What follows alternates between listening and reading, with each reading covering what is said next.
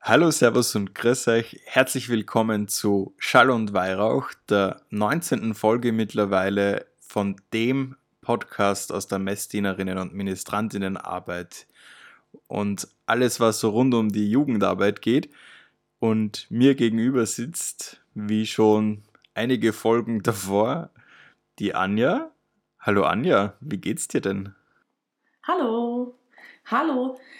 Äh, ja, moin moin aus dem hohen Norden. Ähm, äh, auch mir geht's eigentlich ganz gut. Ich muss sagen, so für den Spätsommer, Frühherbst, wie will man das jetzt so nennen, Mitte September, ähm, schleicht sich so langsam die erste Nicht-Corona-Erkältung ein. Also ein bisschen Kratzen im Hals. Ich hoffe, es geht euch in dieser Folge nicht zu sehr auf die Nerven. Ähm, aber nö, auch ansonsten ganz gut. Ich würde mal sagen, ich bin frisch geurlaubt und könnte schon direkt wieder. Äh, mal gucken, wie weit das wirklich möglich ist. Ja, der Klassiker. Urlaub, Urlaub vom Urlaub. Ja, der Klassiker. Man kommt, zu, man kommt zurück und denkt sich, was? Das ist der Alltag? Das kann doch wohl nicht dein Ernst sein. Aber du warst auch im Urlaub, oder? Ja, man muss dann immer ein bisschen aufpassen, dass man nicht in diese After-Urlaubsmelancholie verfällt, gerade wo der Herbst ja dazu einlädt, wenn alles irgendwie dunkler, kühler und ja, so von der Grundstimmung her ein bisschen gedämpfter wird als im Sommer, ne? Ah, ich, ich merke gerade, ich fühle mich äh, gut aufgehoben hier bei dir. Du wirst, du kennst also das, wo ich diese Woche hin abgerutscht bin. Äh, ja, genau. Ja, und nach dem Urlaub zusätzlich sammelt sie dann doch irgendwie einiges an, was so liegen geblieben ist, unitechnisch und arbeitstechnisch. Und das muss jetzt alles irgendwie aufgeholt werden. Und wie gesagt, die Tage werden nicht länger, nicht nur nicht gefühlt, sondern irgendwie braucht es alles ein bisschen. Aber nichtsdestotrotz wollen wir die Zeit ein bisschen nutzen, um doch ein bisschen zurückzuschauen. Ich meine, jetzt am Montag beginnt auch im letzten Bundesland Deutschlands wieder die Schule. Baden-Württemberg zieht dann gleich mit allen anderen, die ja doch schon einige Zeit wieder in der Schule sitzen dürfen unter eigenen Bedingungen.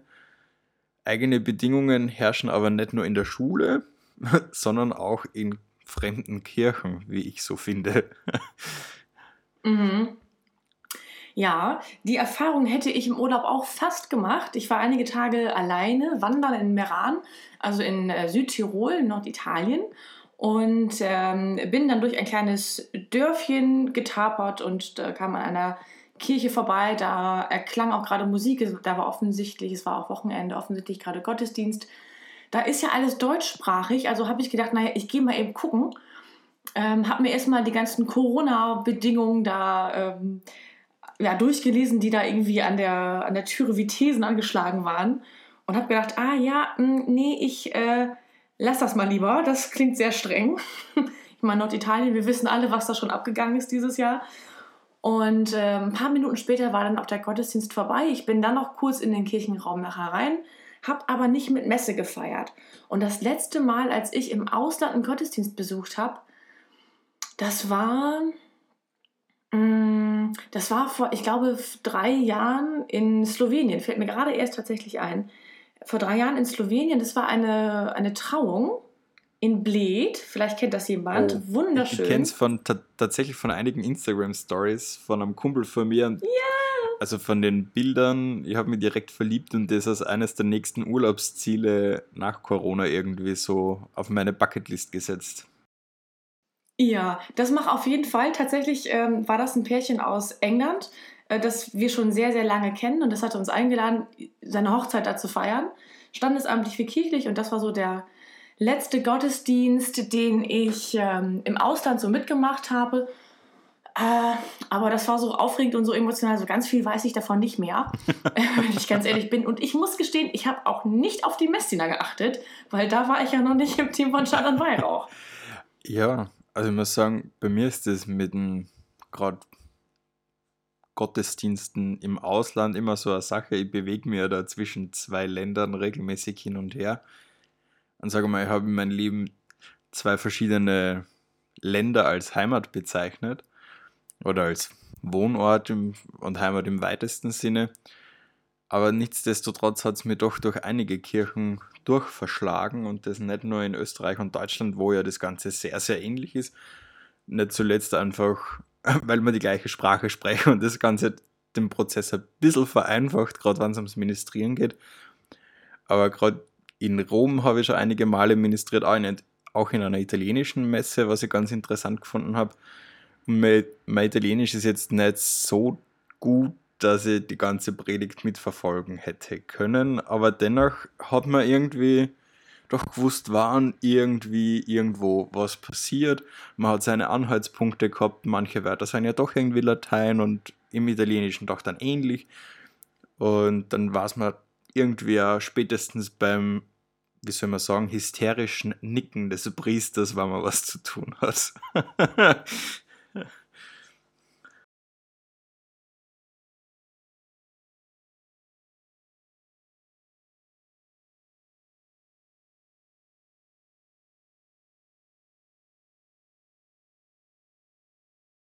Definitiv als Teilnehmer.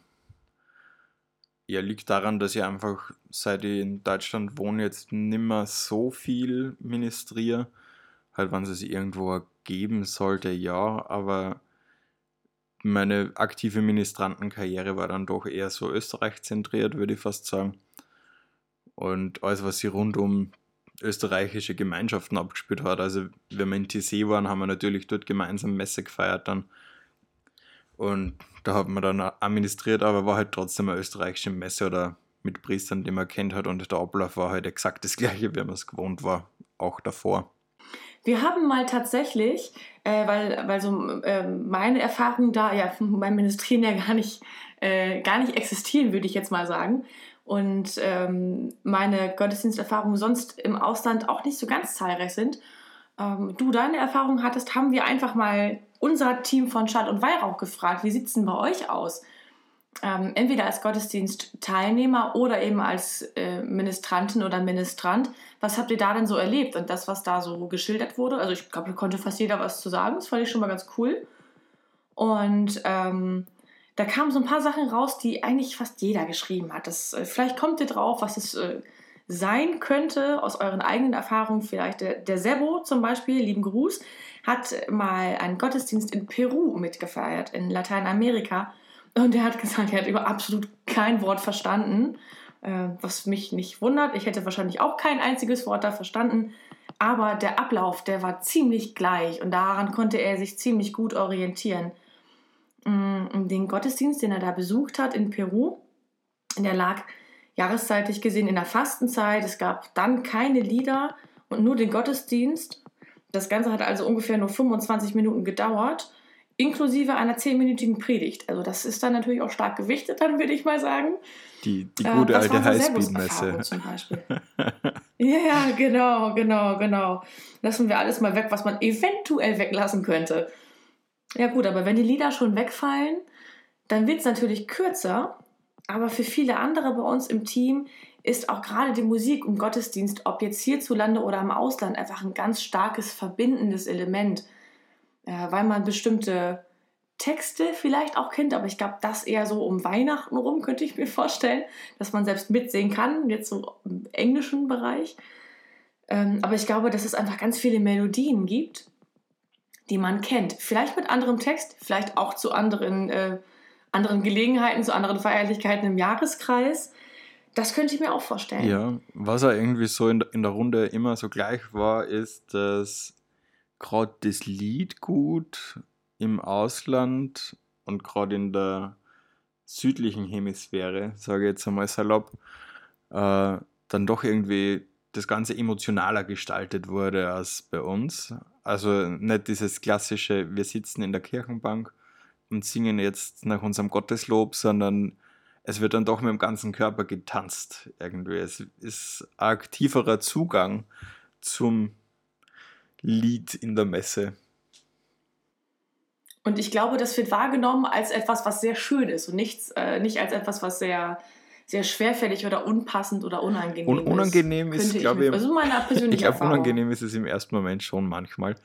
Äh, das meine ich jetzt gar nicht im schlechten Sinne, sondern es ist einfach was, an was man sich gewöhnen muss kann mhm. man ich denken, ich habe das selbst noch nie so erlebt. Also ich habe schon einige Male Priester aus Afrika lebt in Wien und die haben auch schon einen ganz anderen Zugang und das ist dann gerade mit einer westeuropäisch, österreichisch-deutsch geprägten Gemeinde immer was sehr Unangenehmes, wenn keiner mitmacht, glaube ich auch für einen Priester. Ja, ja das, das stimmt. Aber ich glaube, das kriegt man doch immer wieder mit, wenn man neue Kirchenmusiker oder Chorleiter irgendwie in der Gemeinde begrüßt und die dann richtig voller Eifer loslegen wollen und dann die eingeschlafene Gemeinde erstmal da steht und denkt sich, was will der von uns? Also das äh, habe ich so in den letzten 20 Jahren sehr häufig äh, auch in unserer Gemeinde dann irgendwie mitbekommen. Und dass ich fürchterlich auch aufgeregt wurde, wenn ein Organist so, so schnell spielt. Eigentlich ist die Gemeinde nur langsam im Singen. Ähm, also so, solche neuen Sachen, die ungewohnt sind, die gibt es natürlich dann auch in der eigenen Gemeinde, wenn sich da einfach ein paar Sachen ändern.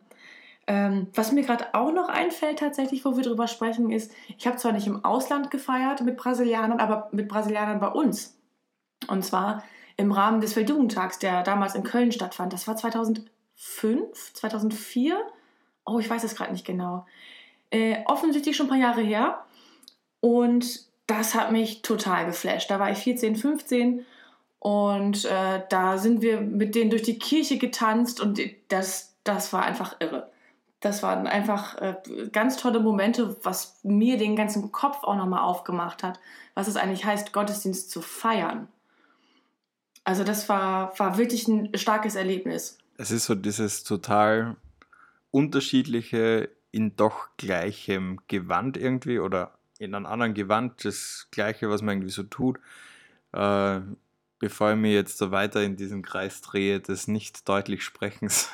äh, was ich auf alle Fälle meine, es gibt irgendwie verbindende Elemente in allen Gottesdiensten.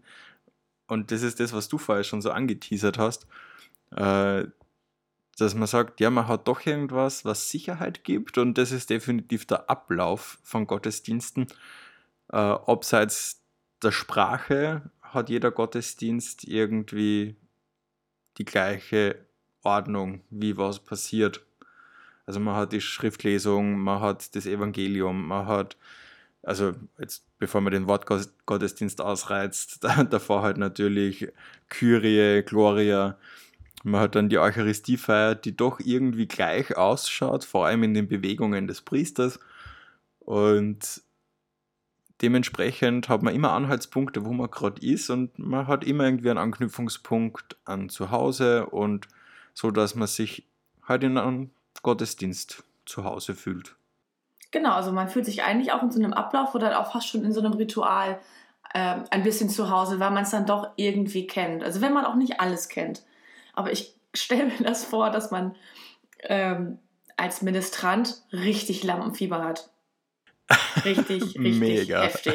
Lampenfieber. Also das ist tatsächlich nicht nur in Gottesdiensten in fremder Sprache, das genügt schon, wenn ich in einer anderen Pfarrei bin und dort einfach den Ablauf nicht so gewohnt bin. Es geht, geht ja da schon um Gehwege, also wo geht wann wer hin. Und ich habe das immer schon gemerkt, ich habe lange Zeit in zwei Pfarreien gedient und die waren halt Größen, von der Größendimension ganz unterschiedlich. Und da waren einfach die Laufwege halt ganz, ganz andere und an die hat man sich echt erst gewöhnen müssen. Das war so ein gutes Jahr Prozess, bis ich gewusst habe, da passiert jetzt das und da passiert jetzt das. Und natürlich ist man da davor immer super nervös. Ja, nicht verlaufen und dann die bösen Blicke der Gemeinde ernten. Ja, man ist ja nun mal sehr ähm, in dem Job, sage ich jetzt mal, äh, man wirklich sehr auf dem Präsentierteller. Und gerade wenn man zum Beispiel auch als Gottesdienstbesucher weiß, da ist ein Ministrant, der war hier noch nie, ist das auch besonders interessant, ihn zu beobachten. Also das, das ist ja nun mal so. Ich finde es aber trotzdem mal genauso interessant, Ministranten zu beobachten, die schon sehr, sehr lange in einer Gemeinde sind und vermutlich die Predigten mit so manchem Priester oder Diakon mitsprechen können, wie die dann gesichtstechnisch entgleisen. Das ist einmal ganz witzig. Also, kleiner Tipp an euch da draußen, wenn ihr Ministrantenkolleginnen und Kollegen habt, die schon sehr, sehr lange Ministrantin sind, einfach mal anschauen während der Messe, was so passiert mit ihrem Gesicht. Und dann alle anderen, die schon länger was, sind, was, aufpassen. Was, passiert denn mit dem Gesicht? Entgleiten die Gesichtszüge komplett oder wird total gedöst? Ja, oder? Ist, da gibt es eine richtig große Palette. Also das ist vom halb Einschlafenden bis zum Grimassenschneidenden, der halt gerade vergisst, dass er vorne sitzt und doch irgendwie auf dem Präsentierteller, sodass die ganze Gemeinde zuschauen kann. Also da gibt es wirklich, wirklich viel dazwischen. Das ist ganz witzig. Benny grinst gerade sehr schön. Ihr könnt es nicht sehen. Ihr habt es wahrscheinlich gerade schon gehört bei, der, bei seiner Erzählung. Er grinst gerade sehr und hat, glaube ich, noch gerade noch sehr schöne aufblitzende äh, Erinnerungen gerade, glaube ich, im Kopf. Ähm, ich werde mal das nächste Mal auch ein bisschen drauf achten. Ähm, tatsächlich. Ist jetzt ein bisschen gemein. Ich will jetzt niemanden beobachten, aber ich möchte ein bisschen hinschauen, vielleicht. Vielleicht so ein bisschen mehr. Also, man merkt das ja sonst aber auch, die Nervosität, die Anspannung eben bei den Hochfesten zum Beispiel oder wenn man so viele Messdiener in der Gemeinde hat, dass die einfach selten drankommen, ähm, dann, dann ist das so wenig Routine. Oder dann hat man mal einen Aushilfspriester sozusagen, da einen Gast oder einen neuen Diakon oder wie auch immer. Und dann ist ja auch immer irgendwie alles so unsicher. Wenn ein Priester steht, der die Sicherheit vermittelt und ganz dezente Zeichen gibt und auch entspannt bleibt, wenn es mal nicht so läuft, wie es eigentlich geübt ist, dann entspannt dann das ja, glaube ich, auch als Mini total. Mega. Ich finde es immer ganz schön, wenn der Zelebrant und die Konzelebranten irgendwie sehr entspannt an die Sache rangehen. Und da fängt schon an, falls einmal das Weihrauchfass runterfällt, dass man halt mitlachen kann drüber als Zelebrant. Oder halt einfach, auch, wenn ich jetzt noch so hoch in der Hierarchie der Kirche stehe, äh, sei es Bischof, sei es ein Abt, jemand, der mit Insignien unterwegs ist, dass der halt dementsprechend Sicherheit vermittelt und halt durchaus einmal sagt, hey, jetzt passiert das, jetzt passiert das. Ist ja immer schön für die Gemeinde zu hören, was gerade irgendwo passiert, damit der mit am Ball bleiben kann und nicht nur der Ministrant das mitkriegt. Und dann hat der Ministrant mhm. eine, eine klare Anweisung, was er zu tun hat. Ich habe das total oft erlebt, wenn ich mit war mit den Äbten aus dem Stift Melk bei Firmungen in fremden Vereinen und die haben halt mit Stab und Mitra so das ganze Jahr nichts zu tun, äh, dass man ruhig einmal sagen kann, hey, mach jetzt das, mach jetzt das. Und das vermittelt einfach unheimlich Sicherheit, was den Messablauf irgendwie noch schöner macht. Ich kann es mir auch vorstellen, dass es wirklich ganz gut ist, genau, dass ähm, man, man der ganzen Messgemeinschaft einfach auch immer wieder nochmal ja, die daran erinnert, da sind jetzt Menschen hier mit uns dabei, die feiern mit uns Gottesdienst und die üben dabei auch noch einen Dienst aus und die haben das hier noch nie gemacht. Und äh, das erklären wir denen jetzt einfach mal. Also eigentlich denen, aber eigentlich erklären wir das allen, was wir hier gerade tun. Und das erinnert, glaube ich, auch nochmal den Messbesucher ein bisschen daran, dass man da gerade noch äh, Gäste hat, mit denen man gerade mitfeiert oder die mit einem mitfeiern. Finde ich eigentlich eine schöne Geste. So habe ich es, glaube ich, auch mal erlebt. Ähm, zum Beispiel aber auch in Schulgottesdiensten bei uns. Ich bin auf ein katholisches Mädchengymnasium gegangen ähm, und da ähm, hatte man mal so Jahrgangs- oder Klassengottesdienste tatsächlich. Und dann äh, ja, war das ja auch alles ein bisschen unkoordiniert, weil man in der kleinen Schulkapelle, da ist man ja sowieso so selten drin und ähm, man kennt die anderen nicht unbedingt, mit denen man dann gerade ministriert. Da muss man sich auch erstmal ganz schön eingrooven. Das war häufig auch ein sehr unkoordinierter Haufen. Aber geklappt hat es ja trotzdem, weil wir alle wussten, okay, das ist nicht schlimm. Die meisten ähm, sind eh nicht so häufig vielleicht in der Kirche gewesen, als dass sie gewusst hätten, dass da was falsch läuft. Ähm, mir ist es vielleicht schon mal eher aufgefallen, aber das war es dann auch. Also da hilft es, glaube ich, einfach nur mal irgendwie ein bisschen entspannt zu sein und gute Stimmung zu machen. Jetzt nicht zu lachen vielleicht unbedingt, aber einfach ähm, vom Ausdruck her da irgendwie ja, ein bisschen entspannter heranzugehen. Und das ist natürlich auch toll, wenn es der Priester ja. macht. Wenn er sagt, Leute, alles cool. Schön, dass ihr ja. das macht. Also dann ist einfach die rundeste Angelegenheit so in der Wahrnehmung, wenn man nicht zum Schubsen anfängt im Altarraum. Auch habe ich genauso schon erlebt, was ich unheimlich, ja. soll man sagen, unsexy finde, wenn dann die Clan durch die Gegend gezogen werden. Sag's ihnen doch einfach, dann verstehen sie es und merken sie es wahrscheinlich besser. Aber hm. Nee, so wir, cool. wir haben ja jetzt irgendwie im Vorgespräch gesagt, irgendwie schaffen wir das zweite Thema da super einzubinden. Eigentlich ist es auch gar nicht das zweite Thema, aber das klang jetzt schon so oft durch ja, irgendwie. Ich meine, wir wussten ja, dass das Thema jetzt kommt. Und ähm, unsere Redaktion hat, hat sich gedacht, naja, ah, das eine Thema, da reicht ja nicht. Ne? Also die, äh, wir schnacken zwar immer gerne lang und so, aber ein Thema, da reicht ja nicht. Dann haben sie uns eins dazugepackt und eigentlich sprechen wir schon die ganze Zeit drüber. So ja, über die verbindenden irgendwie. Elemente. Und das, das fasst das eigentlich schon richtig gut zusammen, finde ich. Es geht um die Bedeutung von katholisch. Und weil wir ja gesagt haben, Gottesdienste und Messen im Ausland, man hat Sicherheit durch den Ablauf. Ja, mit kleiner Einschränkung, es geht um katholische Gottesdienste, die immer den gleichen Ablauf haben und die wir halt auch gewohnt sind als Katholiken. Gell? Und am Anfang dieser Begriffsdefinition ist ganz, ganz klar zu sagen, katholisch ist nicht das Gegenteil von evangelisch. Äh, es definiert aber den Begriff katholisch noch immer nicht ganz so, wie man ihn vielleicht haben will. Und ich würde jetzt keinen großen kirchenhistorischen Abriss hier leisten. Warum denn nicht? Weil das echt. Wieso? Den habe ich jetzt von dir erwartet. Weil das echt also verbunden jetzt, jetzt wäre mit vielen du. Konzilen und unaussprechlichen Ortsnamen, die man sich dann eh nicht merken kann. So auf Ach diese so, Art. Weil sonst müsste ich das machen und ja, ich kann genau. es nicht so gut wie du. Also ich kann es gar nicht. Also null. Ich hätte gewusst, dass es nicht das Gegenteil von evangelisch ist. Und ich vermute, es kommt aus dem Griechischen. Und ein bisschen mehr weiß ich auch noch, aber ich glaube da überlasse ich dir eindeutig das Zepter, ja, Benny. Es kommt tatsächlich aus dem Griechischen. Wie soll es anders sein? Weil ja auch das yes. Neue Testament auf Griechisch verfasst wurde. Kleines Side-Fact, so am Rande. Äh, und kommt vom Wort Katholon. Und das bedeutet auf das Ganze bezogen. Also es meint, dass die Kirche eine Gesamtheit ist und es meint quasi die Gesamtheit der gläubigen Christen.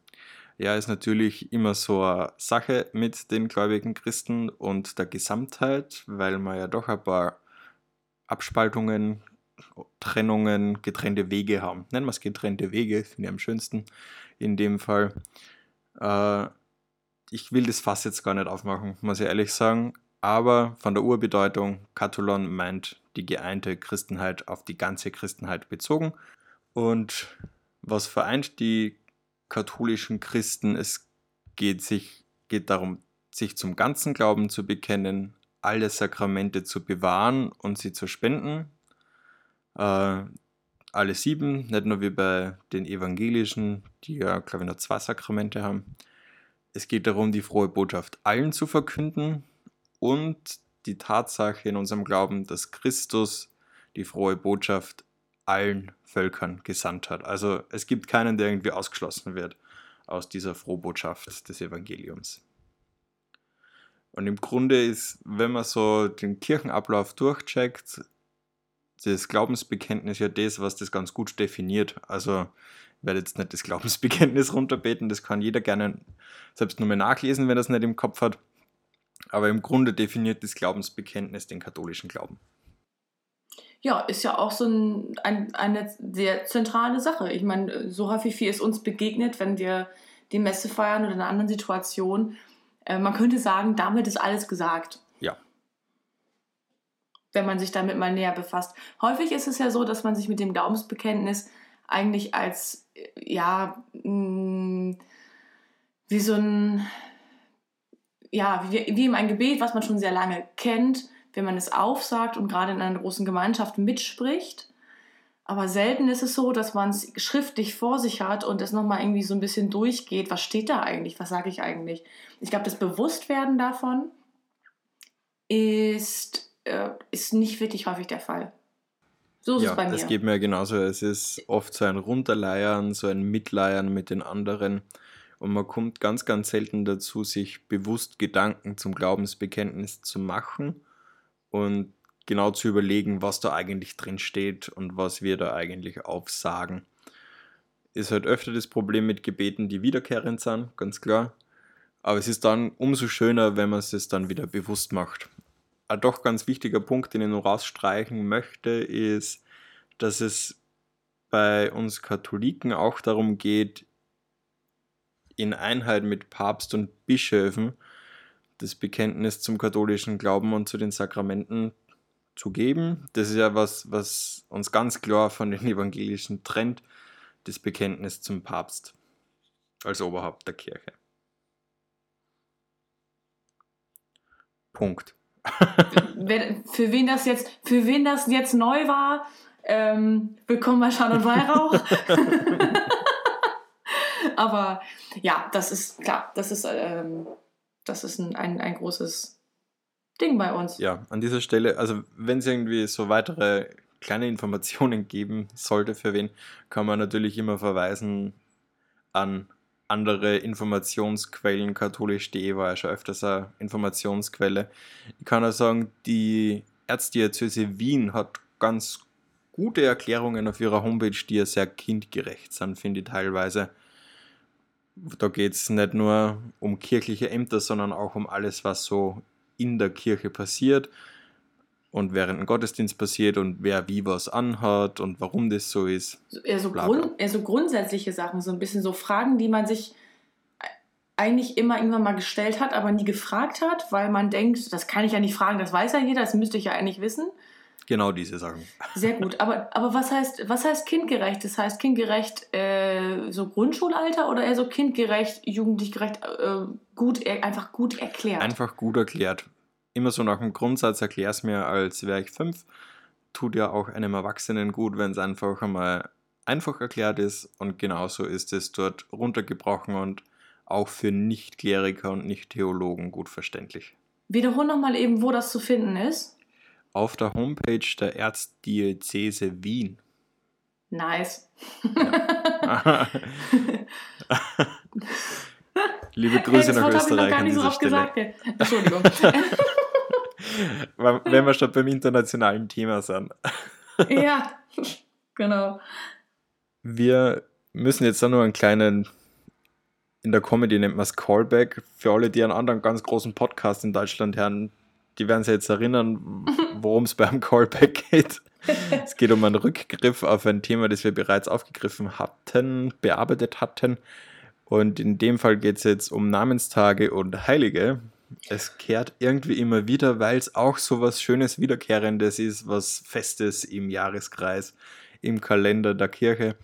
Mhm. Und wir müssen ganz, ganz herzliche Glückwünsche, alles Gute und Gottes Segen rausschicken Yay. für unsere Tobiasse, die am heutigen Sonntag, den 13. September, ihren Namenstag feiern.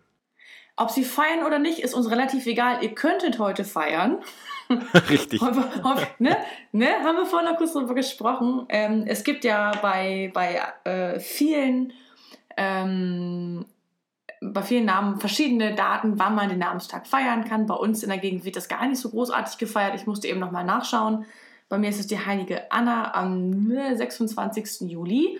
Und Benny, du hast eben auch erzählt, äh, die wird immer im Sommer gratuliert, aber eigentlich zelebrierst du oder deine, deine nahestehenden Angehörigen ganz wann anders deinen Namenstag. Und in diesem Fall ist es so, dass unsere beiden Tobiasse heute zumindest die Möglichkeit hätten, am 13. September ihren Namenstag zu feiern und deswegen gratulieren wir ganz herzlich. Ist ja auch immer eine regionale Gegebenheit. Also nicht nur ob gefeiert wird, sondern auch wann gefeiert wird, weil es kann zwei Heilige mit dem gleichen Namen geben und dann sucht man sich halt meistens den, der irgendwie aus der Umgebung kommt, einfach weil es besser passt. Genau, oder wo die, wo die Legende einem, einem besser passt, einem griffiger erscheint, einem vielleicht transportabler erscheint, wenn man es dem Kind mal irgendwann erzählen möchte, warum man sich für den einen oder für den anderen entschieden hat. Genau. Genau. Ja, wir reiten wieder Richtung Ende dieser 19. Folge Schall und Weihrauch. Aber einfach weil es zum guten Ton mittlerweile gehört, wieder eine kleine Frage an euch da draußen. Mhm. Äh, kleiner Test, ob ihr aufgepasst habt. Spaß, Spaß beiseite. äh, äh, uns geht es darum, dass ihr uns doch bitte eure persönlichen Erfahrungen mit Gottesdiensten im Ausland, mit Dienen im Ausland oder in fremden Kirchen schon, wie gesagt, auch da kann es zu ganz großen Unterschieden kommen, einfach mal erzählt. Schickt es uns auf Instagram, wir werden das wieder rausschmeißen mit Bild, mit Story wo ihr dann euren Senf gerne dazugeben könnt. Wir freuen uns auf alle Fälle auf eure Geschichten und natürlich alle anderen, die mitlesen können, auch. Und ich glaube, da hat fast jeder Ministrant irgendwas zu erzählen. Ja, selbst ich als Nicht-Ministrantin konnte ein bisschen was dazu beisteuern, auch wenn es jetzt nicht sehr aufs Ministrieren bezogen war. Ähm, und tatsächlich ist mir das in der Vorbereitung gar nicht so in den Sinn gekommen, aber jetzt, wo wir am Schnacken sind darüber, am drüber sprechen sind, äh, sind mir so ein paar Beispiele eben nochmal wieder in den Sinn gekommen. Lasst uns gerne wissen, was ihr so erlebt habt an schönen Sachen, an eindrucksvollen Sachen, an total beschissenen Sachen, die euch total genervt haben, ähm, die nicht gut gelaufen sind. Auch das ist natürlich total interessant. Und äh, solltet ihr die aktuelle Story dann verpassen, schaut einfach bei uns bei Instagram in die Story Highlights rein. Da findet ihr alles nochmal fein säuberlich auch von vorherigen Folgen und Umfragen von Schall und Weihrauch. Das soll es, glaube ich, so ziemlich gewesen sein, Benny. Zu Folge 19 von Schall und Weihrauch. Die nächste Folge, Folge 20, erwartet euch am 11.10. Folge 20. Krasser Scheiß. Ja, Schön finde ich das. Schöner, krasser Scheiß. ja, da fehlen mir die Worte. Sehr. Aber ist am Ende der Folge auch gar nicht mehr so schlimm. Nee, finde ich auch. Wir hoffen natürlich, euch hat es gefallen. Ähm, schaut auch gerne nochmal in unsere etwas älteren Beiträge bei Instagram zum Beispiel rein, zum Beispiel zum Thema unserer großartigen Idee des deutschlandweiten Ministrantentags. Äh, da könnt ihr euch nach wie vor noch mal in den Kommentaren auslassen. Da seid ihr nicht die Ersten, die das dann tun. Ähm, schaut da einfach mal durch, was wir da so ein bisschen gepostet haben. Unser Team ist da sehr, sehr rege dabei. Dankeschön dafür. Benny, es war mir eine Freude. Ich freue mich jetzt schon auf die Tage vor dem 11.10., wenn wir mal wieder wahrscheinlich zu abendlicher Stunde unseren Podcast aufnehmen wenn es wieder so dunkel ist. Also es ist ja mittlerweile auch schon wieder dunkel geworden. Ja, ich bin froh, dass ich vorhin das Licht angemacht habe, sonst säße ich hier im Dunkeln. Aber es wird ja wieder dunkel und beim nächsten Mal dann mit Kerzenschein. Mit Kerzenschein. Ja, das finde ich im äh, Herbst ganz nett. Ja, wenn wir uns das mal merken, dass wir das tun. so, macht's gut, wir hören uns. Ja, an dieser Stelle noch, bleibt gesund, passt auf euch auf und tschüss.